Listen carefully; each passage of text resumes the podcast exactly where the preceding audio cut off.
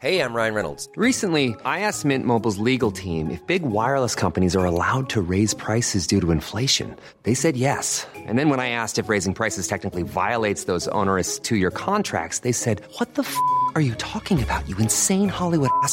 So to recap, we're cutting the price of Mint Unlimited from $30 a month to just $15 a month. Give it a try at mintmobile.com slash switch. $45 upfront for three months plus taxes and fees. Promo rate for new customers for limited time. Unlimited more than 40 gigabytes per month. Slows. Full terms at mintmobile.com. Porque el mundo actual no se entendería sin la economía y los negocios.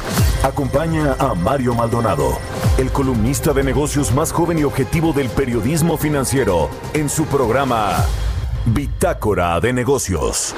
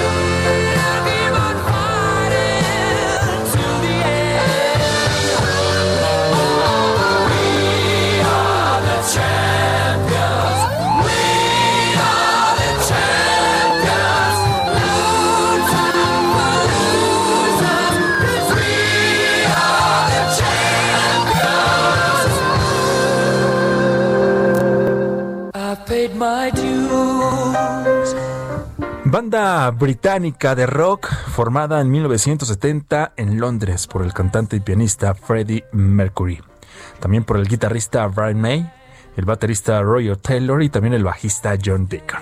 Es considerada una de las bandas de gran influencia en el desarrollo del hard rock, también del heavy metal, incorporando algunos elementos del glam rock, del rock progresivo, del folk, de la ópera, del blues, también del pop.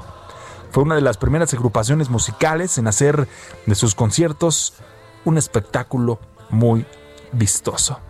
Tienen en su haber un total de 15 álbumes de estudio, 7 de ellos en vivo y también numerosas recopilaciones. Por supuesto que usted sabe de quién estoy hablando, ¿no? Y lo estamos escuchando esta mañana. Es Queen y la canción We Are the Champions. Esta balada compuesta por Freddie Mercury en 1977 pues se ha convertido ya desde hace muchos años en un himno de las victorias deportivas y también ha sido utilizada o referida varias veces en distintos ámbitos de la cultura popular.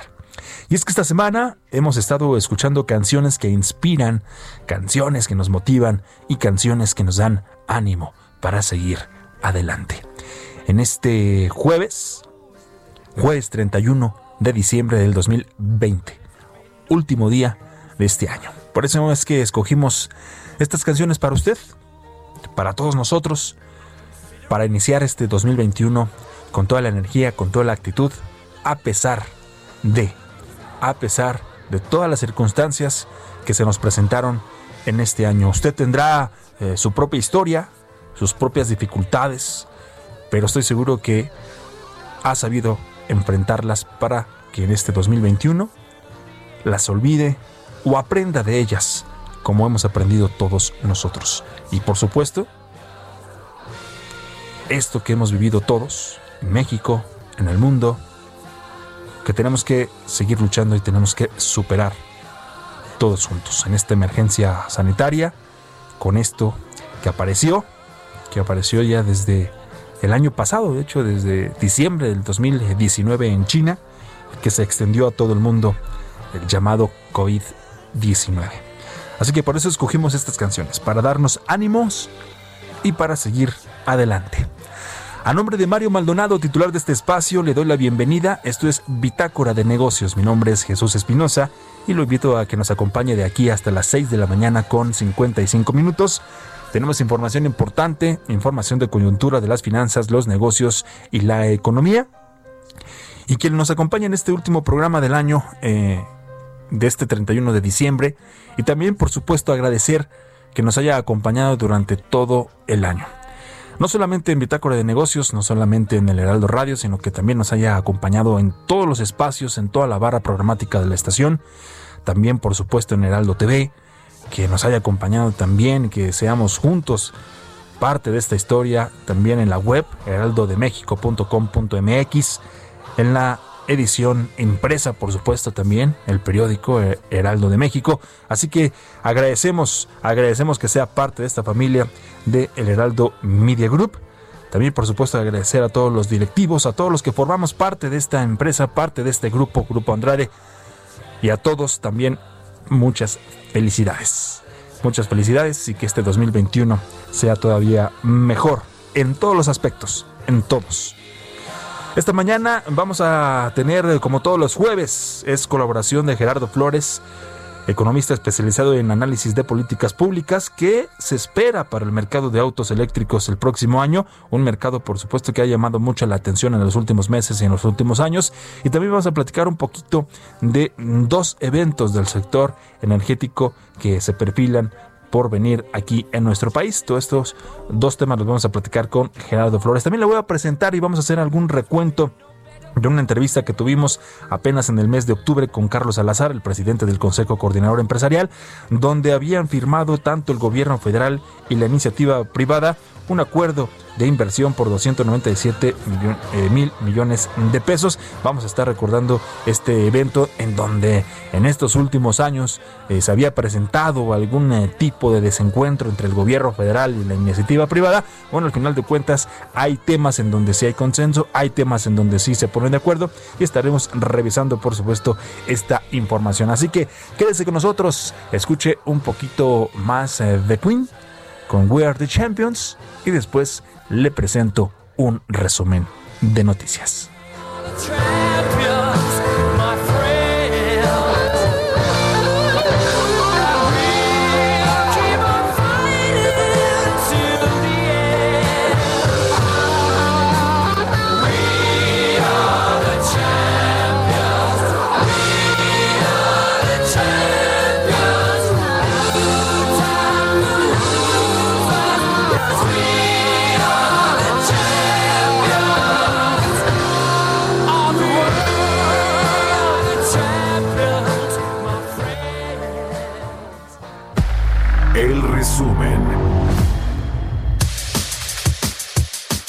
Después de que el 26 de diciembre llegaron a los aeropuertos internacionales Benito Juárez de la Ciudad de México y Mariano Escobedo de Monterrey dos cargamentos de vacunas contra el coronavirus con un total de 42.900 dosis. Este miércoles autoridades mexicanas recibieron otro cargamento con 7.800 vacunas de Pfizer contra el COVID-19 procedentes de Bélgica, con lo que suman 53.625 dosis comprometidas para este mes, de acuerdo con la Secretaría de Salud. El presidente de México, Andrés Manuel López Obrador, señaló que el recién apagón que afectó diversos estados del país, los conservadores y adversarios han hecho un escándalo. Hay un problema como este apagón y hacen pues eh, un escándalo y suponen de que ya es este, la debacle de la Comisión Federal de Electricidad, cosa que ellos quisieran, pues, que ansían, para que se entregue el sector a los particulares. Entonces es un asunto de negocios básicamente. Nada más que al presidente de México el único negocio que le importa es el negocio público. La Confederación Patronal de la República Mexicana considera que debido al shock que ocasionó la pandemia del COVID-19 en las actividades económicas del país, los tres primeros años del gobierno del presidente Andrés Manuel López Obrador serán la peor primera mitad de un sexenio en los últimos 86 años y de seguir esta tendencia podría registrarse un sexenio perdido. Este miércoles Argentina aprobó el suministro de emergencia de la vacuna contra el coronavirus de la firma AstraZeneca, con lo que el gobierno busca evitar con la aceleración de la vacunación que la inminente segunda ola de coronavirus castigue con dureza al país, que hasta el momento registra 1.602.163 casos y 43.018 defunciones. La agencia calificadora Moody's advirtió en su última revisión semestral sobre petróleos mexicanos que la petrolera continúa con flujos negativos en un entorno de débiles precios del crudo. La Unión Europea y China anunciaron la aprobación política de un acuerdo para abrir aún más el mercado chino a los inversores de la Unión Europea, lo que marca un paso importante en las conversaciones que comenzaron en 2013. Bitácora de negocios en El Heraldo Radio. 7 de la mañana con 11 minutos y esta mañana le presento información que usted eh, puede encontrar en heraldodemexico.com.mx, esta nota de mi compañero Adrián Arias, y es que es importante porque eh, el IMSS ha dado a conocer que se va a sancionar a funcionarios que se agandallen, así lo, así lo dijo su director, que se agandallen con las vacunas del COVID-19. Y es que el director general del Instituto Mexicano del Seguro Social, Zoe Robledo, dijo que se van a sancionar a todos aquellos trabajadores y también en funcionarios que se salten las filas y de forma gandalla, así lo calificó, se vacunen contra el coronavirus. Pues en esta primera etapa, la vacuna es para el personal que está en la primera línea de atención a enfermos. Dijo que debemos garantizar que nadie se salte esta fila, que no haya gandallas, que no haya influyentismo. Eh, Robledo también pues anunció que se abrirá una línea de denuncia donde cualquier persona podrá informar actos de corrupción, pero en caso de difamación también se podrá proceder contra el denunciante. El director del IMSS leyó un eh, memorándum que se hará llegar a todos los trabajadores del organismo en donde pues apela a la ética y también a la solidaridad del personal. Y bueno, también si alguien no logra contener ese sentido de, egoísmo y no logra entender por qué se está haciendo las cosas así, pues hay que explicarle, así lo, así lo relataba el director, pero si insiste y peor aún no lo logra, se va a investigar y se tendrán que tomar medidas y ya se ha hablado con el sindicato y se están en la misma posición igual que los delegados, así lo refirió el director del Instituto Mexicano del Seguro Social, Zoe Robledo. También, de hecho, la, la, la jefa de gobierno de la Ciudad de México también salió a a dar un mensaje e igual así advirtiendo que a todo aquel que se quiera gandallar, pues va a haber represalias y por supuesto habrá mm, denuncia. Son las 6 de la mañana con 13 minutos. Historias empresariales. Y bueno, México, nuestro país se suma al eh, Reino Unido para la aprobación y también para la distribución de la vacuna de AstraZeneca y de la Universidad de Oxford. Esta será la segunda opción con la que contará el país y que incluso tiene un manejo más accesible que la vacuna de Pfizer. Sí, lo han dado a conocer y también el presidente de la República, Andrés Manuel López Obrador, ayer anunciaba que esta vacuna de AstraZeneca podrá estar ya nuestro país a partir del próximo mes de marzo. Esta información en la siguiente cápsula de Giovanna Torres. La vacuna de la farmacéutica británica AstraZeneca, en colaboración con la Universidad de Oxford, llegará al país para marzo del 2021. La vacuna autorizada para su uso de emergencia en el Reino Unido será producida también en América Latina por laboratorios de México y Argentina. En agosto de este año, Argentina y México anunciaron que con el apoyo de la Fundación Carlos Slim firmaron un acuerdo con la farmacéutica británica para producir su vacuna contra el COVID de manera local y suministrarla en diferentes puntos de América Latina y el Caribe, esto como una iniciativa sin fines de lucro. Marcelo Ebrard, titular de la Secretaría de Relaciones Exteriores, detalló en su cuenta de Twitter que la aprobación en México por parte del regulador COFEPRIS se dará en breve. El pasado 13 de octubre se informó del acuerdo con AstraZeneca Oxford para la adquisición de 77.4 millones de dosis entre febrero y marzo del 2021, así como de 35 millones de vacunas de CanSino Bio entre diciembre del 2020 y diciembre del 2021. La vacuna AstraZeneca Oxford tiene la ventaja de ser accesible económicamente, ya que cuesta cerca de 3 euros la dosis, algo así como 70 pesos mexicanos. A su vez, es fácil de almacenar ya que puede ser conservada a la temperatura de un refrigerador entre 2 y 8 grados centígrados, a diferencia de las vacunas de Moderna y Pfizer que solo pueden almacenarse a largo plazo a temperaturas muy bajas. Para Bitácora de Negocios, Giovanna Torres. Políticas públicas y macroeconómicas. Y le decía yo, como cada jueves está ya en la línea telefónica Gerardo Flores, economista especializado en análisis de políticas públicas con la colaboración de, de este día. Gerardo, te saludo con mucho gusto, muy buenos días y antes de entrar a los temas, porque hoy nos traes dos temas interesantes, pues eh, agradecerte también, mandarte un abrazo, muchas felicidades, que tengas un año excelente 2021 y agradecerte por ser parte de este, de este proyecto, de este espacio, Bitácora de Negocios a lo largo de todo este año y esperando por supuesto que sigas y que sigamos contando con tu colaboración para el 2021. ¿Cómo estás? Muy buenos días. Muy buenos días, muy bien tú. Eh, un saludo para ti y todo el auditorio. Igualmente. Y, bueno, y, obviamente yo también estoy muy agradecido con ustedes por la oportunidad que me dan de, colaborar.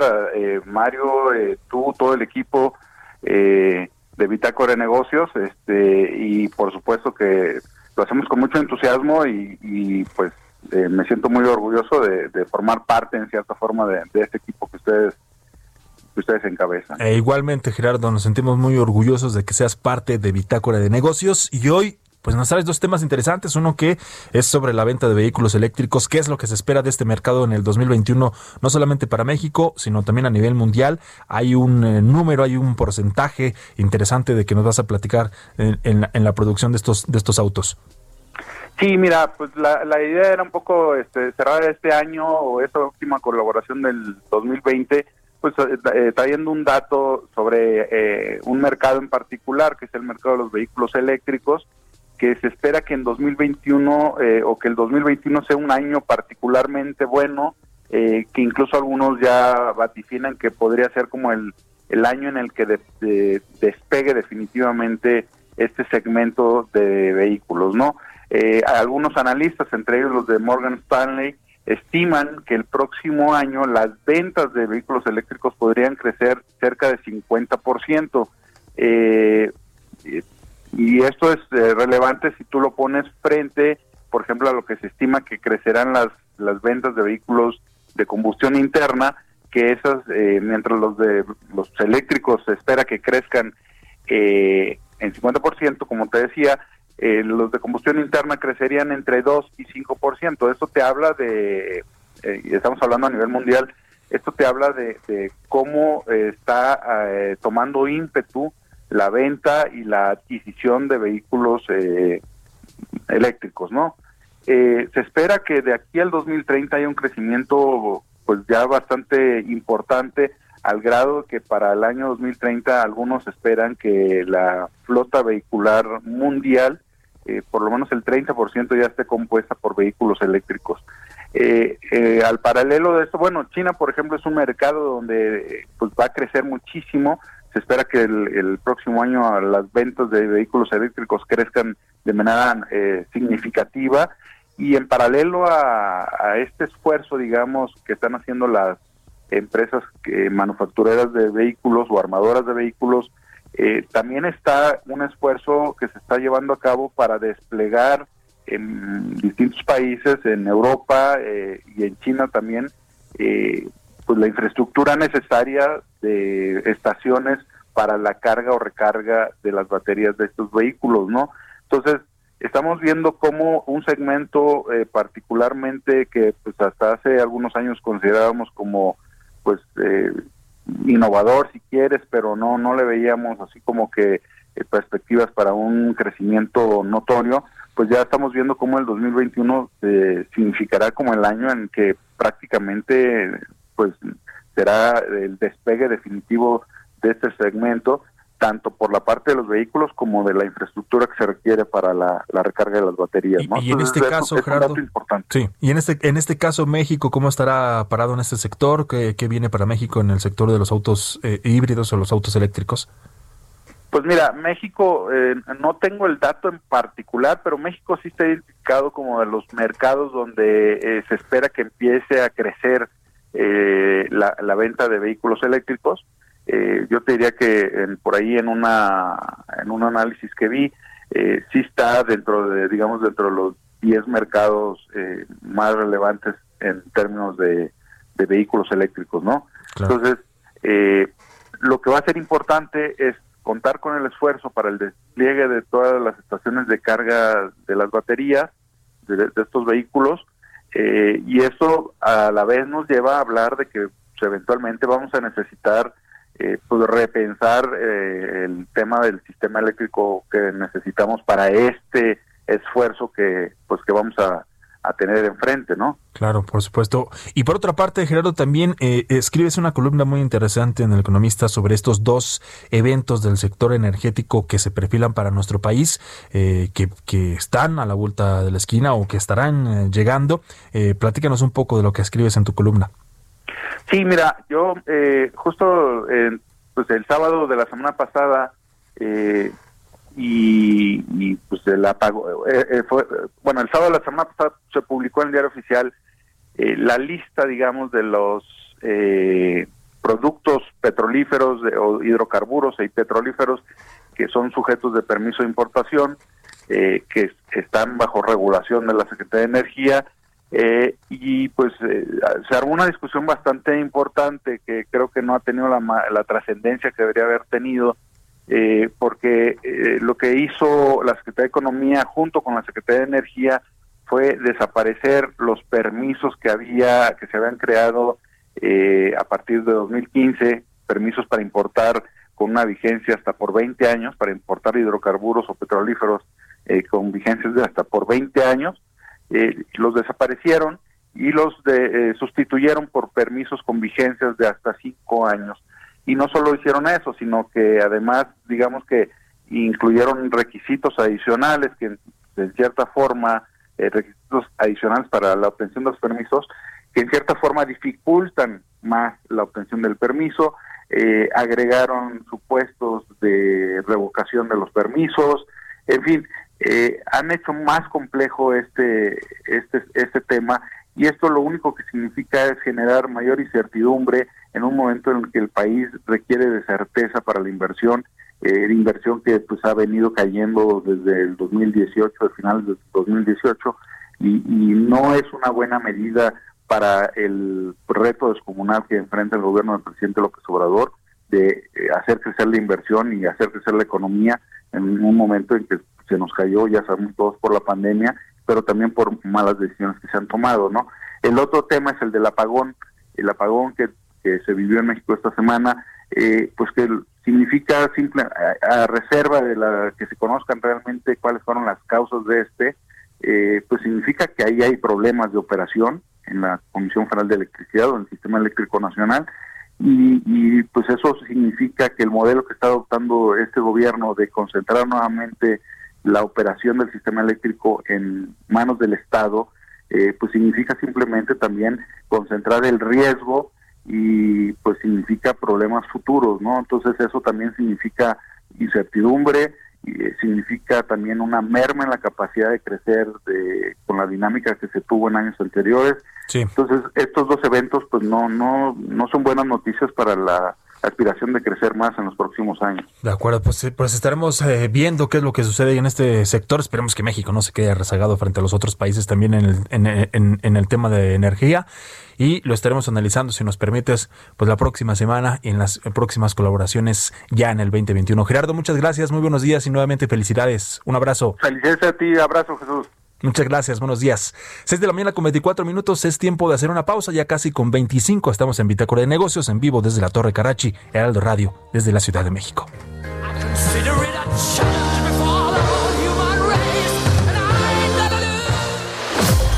Continuamos en un momento con la información más relevante del mundo financiero en Bitácora de Negocios con Mario Maldonado. Regresamos. Estamos de vuelta en Bitácora de Negocios con Mario Maldonado.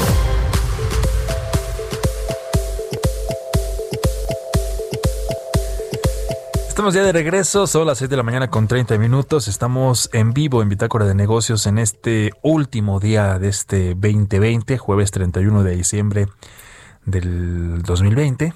Bueno, y agradeciendo, por supuesto, desde que iniciamos este espacio, agradeciendo a usted por eh, su compañía, por estar en esta señal del Heraldo Radio, que cada día está creciendo más, abarcando la señal en toda la República Mexicana, también, por supuesto, más allá de sus fronteras y en todo el mundo a través de internet, por supuesto, nos puede seguir también, nos puede leer, nos puede escuchar y nos puede ver, porque si usted se mete a heraldodemexico.com.mx, ahí va a tener la opción de poder eh, ver en vivo una señal de streaming desde esta, de esta cabina y por supuesto también lo puede escuchar.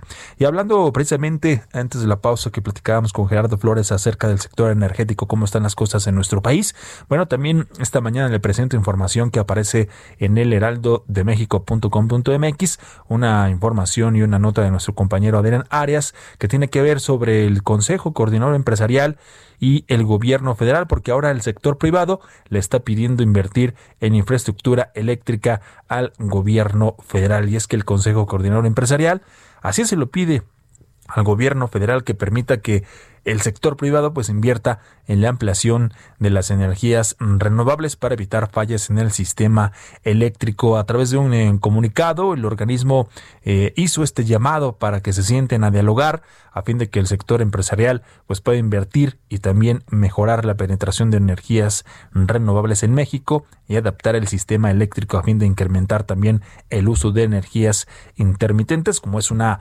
realidad en otros países de Latinoamérica y también en Europa.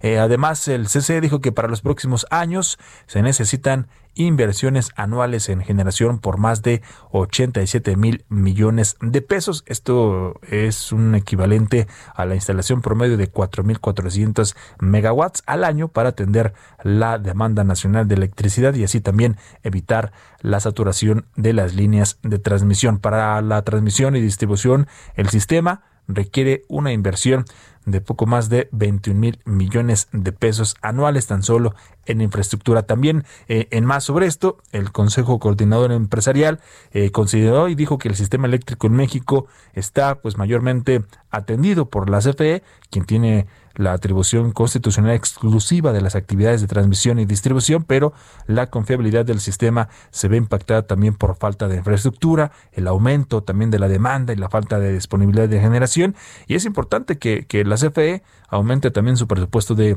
de, de inversión. Sin embargo, esto resulta insuficiente para cubrir las necesidades que requiere el crecimiento del sector energético a futuro y así evitar que salgan de servicio las líneas de transmisión y evitar también futuras fallas en la red eléctrica. Son las 6 de la mañana ya con 33 minutos.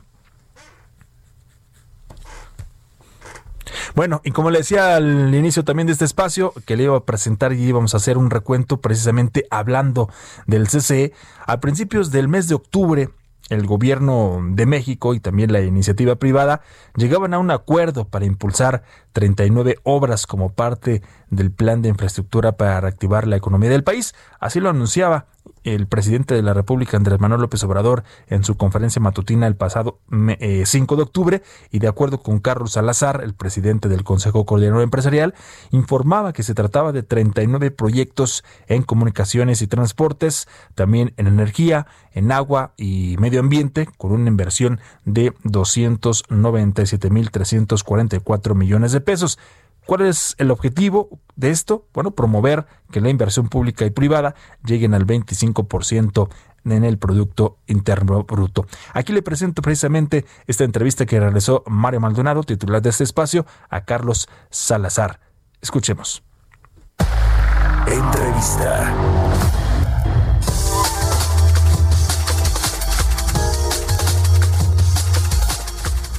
Bueno, pues le decía al inicio del programa que ayer en, Palacio Nacional se hizo la presentación de este paquete de proyectos de infraestructura, de inversión privada y va a tener algo de inversión pública también. 39 proyectos, 259 mil millones de pesos.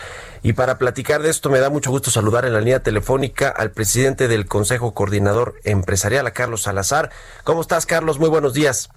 Muy buenos días, Mario. Placer, como siempre, estar contigo. Muchas gracias. Temprano, ¿eh? Sí, cara, de verdad, la desmañanada aquí en Bitácora de Negocios. Te agradezco mucho, ¿eh? Carlos, como siempre, que nos tomes la llamada. Oye, a ver, eh, ¿Cómo, ¿Cómo está este asunto de los proyectos? A ver, ya se anunciaron 39, que es el saque, ¿no? Digamos, en la primera etapa, cerca de 300 mil millones de pesos. Yo creo que la mayoría de los empresarios y de la gente pues, se quedó con ganas de escuchar una inversión de un billón de pesos o por lo menos los 850 mil del próximo, del año pasado, ¿no? Que se había anunciado. mira, lo, he explicado yo varias veces ya desde el día de ayer.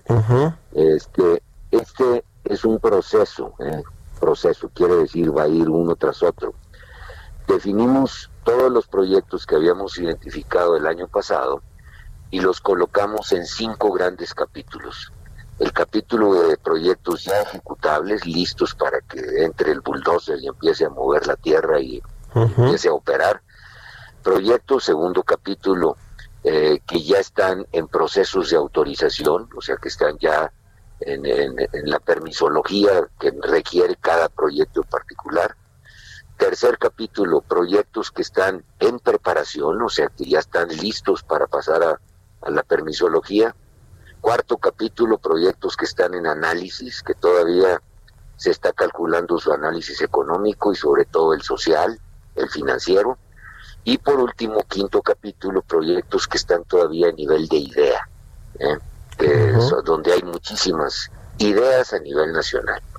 Bueno, lo que anunciamos ayer fueron los proyectos que ya están listos para ejecutarse, que ya tienen las cinco partes adicionales, digo, los cuatro capítulos que te acabo de, explicar, ya definidos.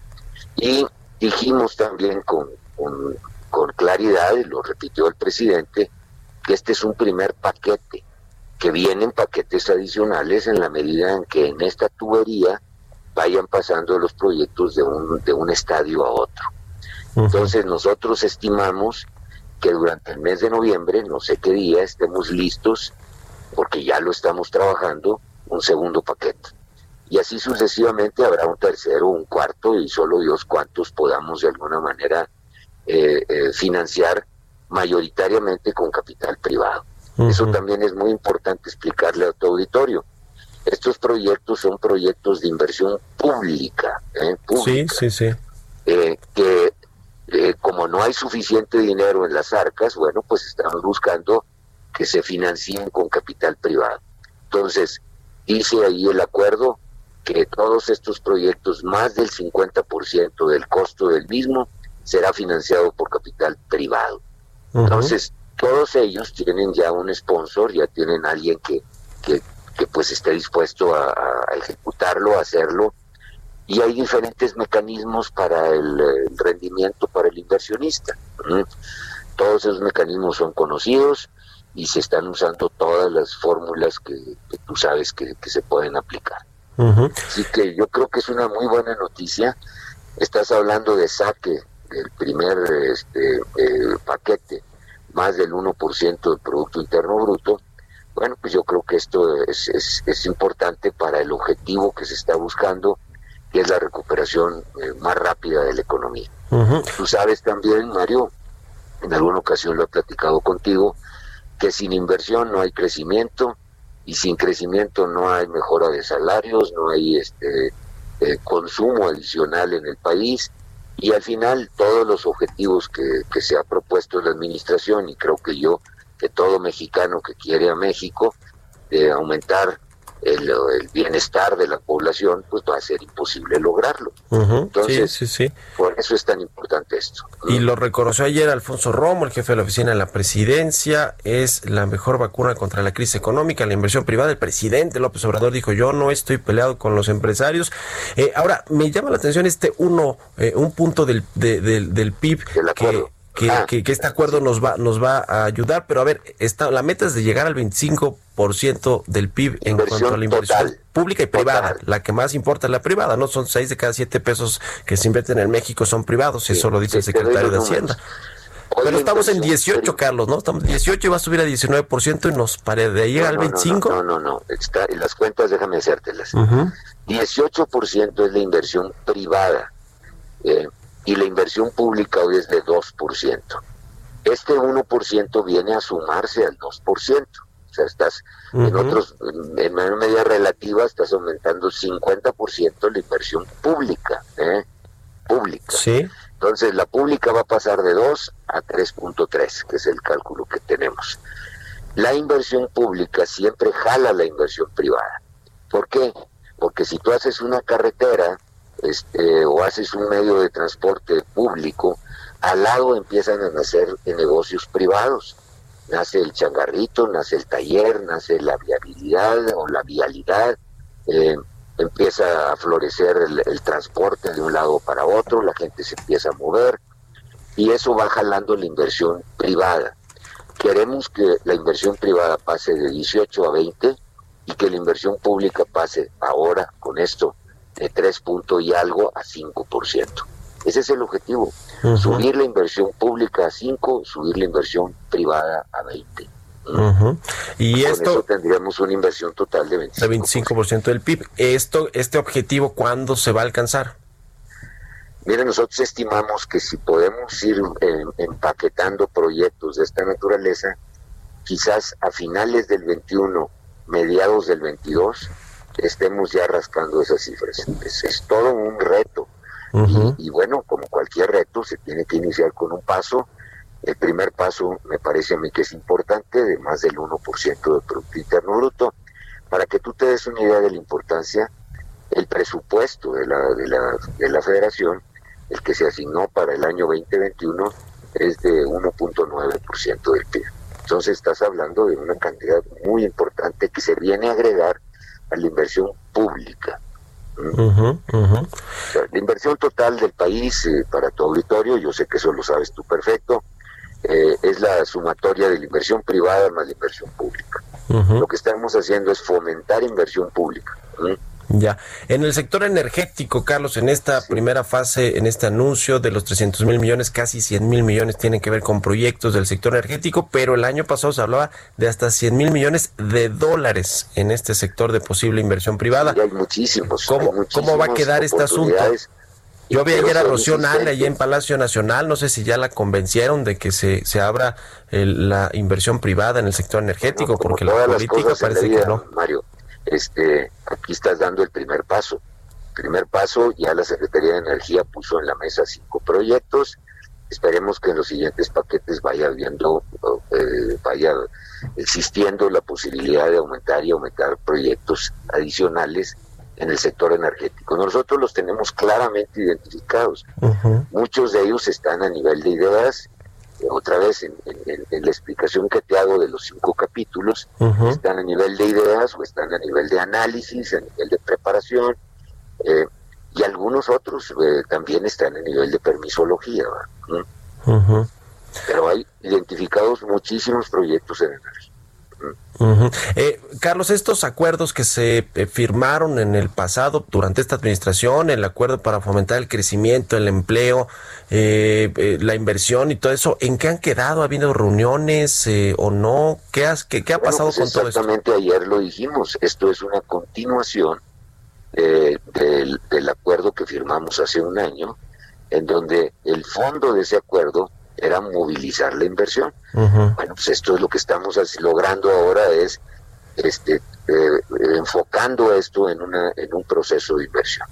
Así que yo creo que en mi opinión, al menos Mario es una muy buena noticia, un muy buen primer paso.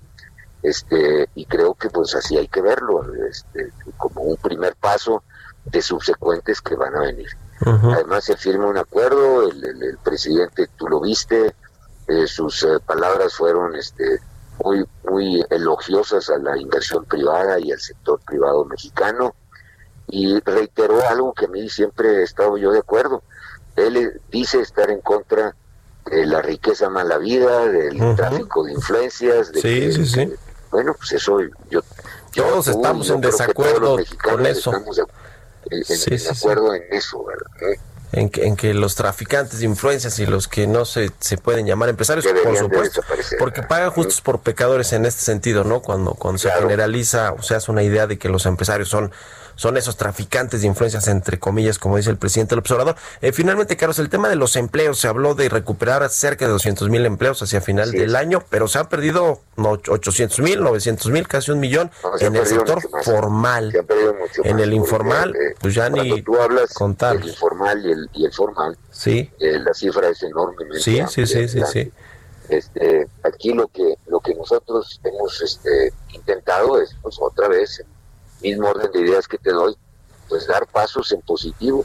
Se van a recuperar 200 mil, no esperes que una acción recupere todo el impacto que esto ha tenido. Eh, pero oye, una acción que te recupere esa cantidad de empleos, pues es verdaderamente importante. Este, yo diría que es la acción organizada junto con la iniciativa privada y, y sector público, pues que va a ser más impactante en la recuperación económica. Está reconstruida totalmente la relación entre los empresarios y el presidente López Obrador, Carlos. No, eso, aparte que a nosotros nos corresponde, definitivamente sí. Este, y yo también siento y oigo al presidente decir lo que ayer dijo y me parece también que sí. Creo que tenemos una magnífica comunicación. Eh, yo he tenido oportunidad de estar en Palacio Nacional, pues creo que, que casi todas las semanas. Ayer en una columna del Universal, el exsecretario de Hacienda, Carlos Ursúa, decía que la, la política económica de este gobierno ha sido errática y han cometido muchos errores como cancelar los fideicomisos públicos, Carlos. Sí. ¿Qué opinas de eso? Bueno, pues es la opinión de Carlos Ursúa. Este, yo Tu creo tocayo, la bueno, compartes. digo, esa, esa no es materia ahorita de, de esta entrevista, pero yo te diría que eh, el, el secretario de Hacienda, Arturo Herrera, ha hecho una, un manejo, en mi opinión, eh, excelente de las finanzas públicas, con las limitaciones que, nosotros tenemos en, nuestros ingresos. Pues sí, yo también lo creo y lo he entrevistado varias veces y es un secretario de primera, Arturo Herrera. Te agradezco primera, mucho, Carlos. primera, no, no, no lo sé, yo lo creo, lo creo, ¿eh? y lo digo, editorializo y creo que ha sido un buen secretario de Hacienda. Magnífico, en condiciones definitivamente complejas, en donde él ha sabido acomodar las cosas y también comprometerse. O sea, Sí, la sí, explicación sí. que le dio al Congreso, cuando menos eso fue lo que yo leí en la prensa, es que eh, eh, no, no se va a dejar de atender las necesidades que atendían esos fideicomisos. Claro, sí, sí, sí. Y ojalá que así sea. Te agradezco mucho, estimado Carlos Salazar, presidente del CC, por haber tomado nuestra llamada. Yo creo que es una, una noticia buena dentro de, de lo que cabe. Este, bueno, pues hay que fomentar que, que nos pongamos nosotros a trabajar y ya tengamos listo el segundo paquete lo más rápido que podamos. Que así sea. Muchas gracias, Carlos. Buenos días. Historias empresariales.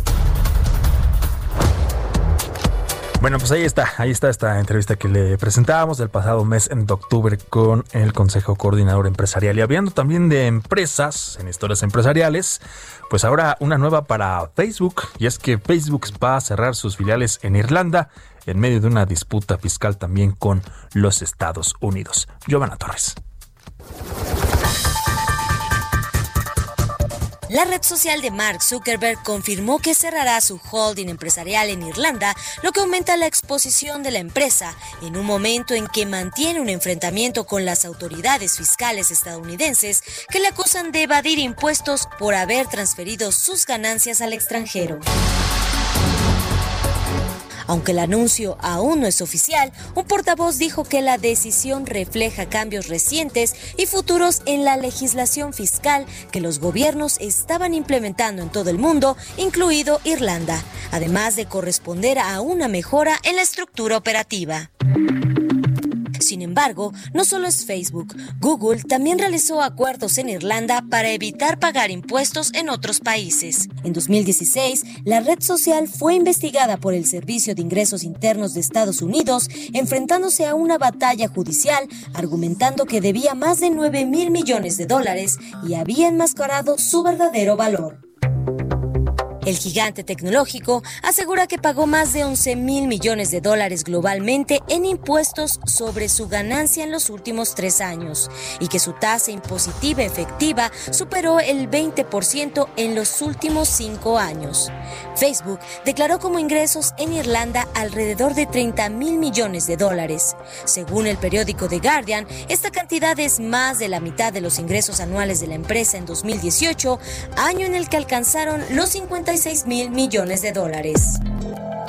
Finalmente, tras el cierre del holding que actualmente está compuesto por tres empresas, Facebook devolverá su propiedad intelectual de nuevo a Estados Unidos, en medio de la polémica sobre su actuación en materia fiscal. Para Bitácora de Negocios, Giovanna Torres. Mario Maldonado en Bitácora de Negocios.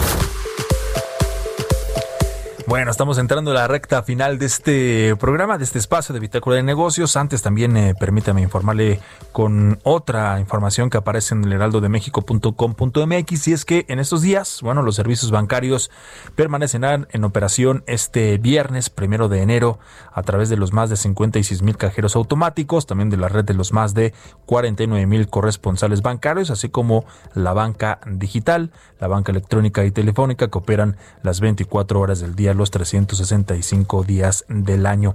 La Asociación eh, de Bancos de México informó en un eh, comunicado que eh, la disposición de carácter general de la Comisión Nacional Bancaria y de Valores, publicada en el Diario Oficial de la Federación el 20 de diciembre del 2019, determina ese día inhábil para el sector financiero. No obstante, algunos eh, bancos que ofrecen sus servicios dentro de almacenes comerciales, también de supermercados, abrirán al público en los horarios con los que han operado en las últimas semanas. Para mayor referencia de sucursales en operación, puede consultar usted con la institución bancaria de su preferencia. Las medidas de contingencia sugeridas por Salubridad continúan eh, también acatándose rigurosamente. Finalmente, cabe mencionar que la ley para la transparencia y ordenamiento de los servicios financieros establece que en caso de que la fecha límite de un pago corresponda a un día inhábil, este podrá efectuarse al día hábil siguiente. Así que ahí está la información para que usted la consulte en heraldodemexico.com.mx. Y también continúa el frío. Hoy, ¿cómo nos amanecemos, Quique? ¿Qué tal el frío hoy?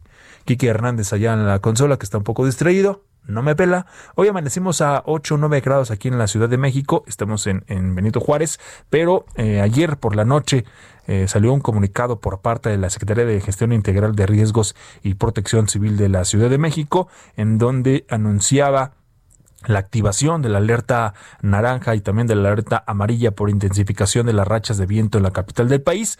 La Secretaría de la Gestión Integral de Riesgos y Protección Civil informa que se intensifica a alerta naranja por pronóstico de fortalecimiento de las rachas de viento en las demarcaciones Álvaro Obregón, también en Coajimalpa, en Magdalena Contreras, Milpalta, Tlalpan y Xochimilco. Se prevén rachas de viento de entre 60 a 69 kilómetros por hora entre las 12 de la noche y las 6 de la tarde de este 31 de diciembre del 2020 en las demarcaciones del sur y también en el poniente de la capital, mientras que la alerta amarilla se activa por pronóstico de rachas de viento fuertes en las demarcaciones Azcapotzalco, en Benito Juárez, en Coyoacán, Cuauhtémoc, Gustavo Amadero, también en Iztacalco, Iztapalapa, Miguel Hidalgo, Tláhuac y Venustiano Carranza. Y aquí en estas eh, eh, alcaldías se prevén rachas de viento de entre 50 a 59 kilómetros por hora. También en este horario hasta por ahí de las 5 de la tarde de este, de este jueves. Por ello, pues bueno, se recomienda a la población guardar o de hecho también retirar objetos del exterior que puedan caer. Eh, no subir a andamios, a las azoteas, eh, también alejarse de los postes telefónicos y de electricidad por estas eh, rachas de viento. Y también se sugiere ubicar a, pues a los animales de compañía en zonas de menor riesgo. En caso de conducir, bueno, también hacerlo con eh, precaución, ya que se pueden hallar restos de árboles o objetos arrastrados o también derribados por las ráfagas de viento. Ante cualquier emergencia, bueno, usted puede comunicarse a los teléfonos al, al 911 y también al 56 58 11 11 de Locatel y al 56 83 22 22. Con esto llegamos al final. Muchas gracias por habernos acompañado en esta mañana. Ya están llegando por acá nuestras compañeras de la producción de Sergio Sarmiento y Lupita Juárez. Continúe en la señal de Heraldo Radio feliz año 2021. Nos escuchamos mañana. Le presentamos, de hecho, un programa especial de Bitácora de Negocios con Mario Maldonado, titular de este espacio. Y el próximo lunes ya estará de regreso, también, por supuesto, aquí en vivo y a todo color, Mario Maldonado. Por lo pronto, le agradezco que me haya acompañado en esta mañana. Mi nombre es Jesús Espinosa. Gracias también a Quique, a Quique Hernández en la consola, en los controles de audio, que esta semana pues, ha fungido como mi productor. Quique, muchas gracias al ingeniero Adrián, a todos. Gracias. Ya está por aquí Lupita, Lupita Juárez. Buenos días, Lupita. Feliz año. Producción, Carlita, licenciada. Buenos días. Hasta mañana. Esto fue Bitácora de Negocios con Mario Maldonado, donde la H suena y ahora también se escucha. Una estación de Heraldo Media Group.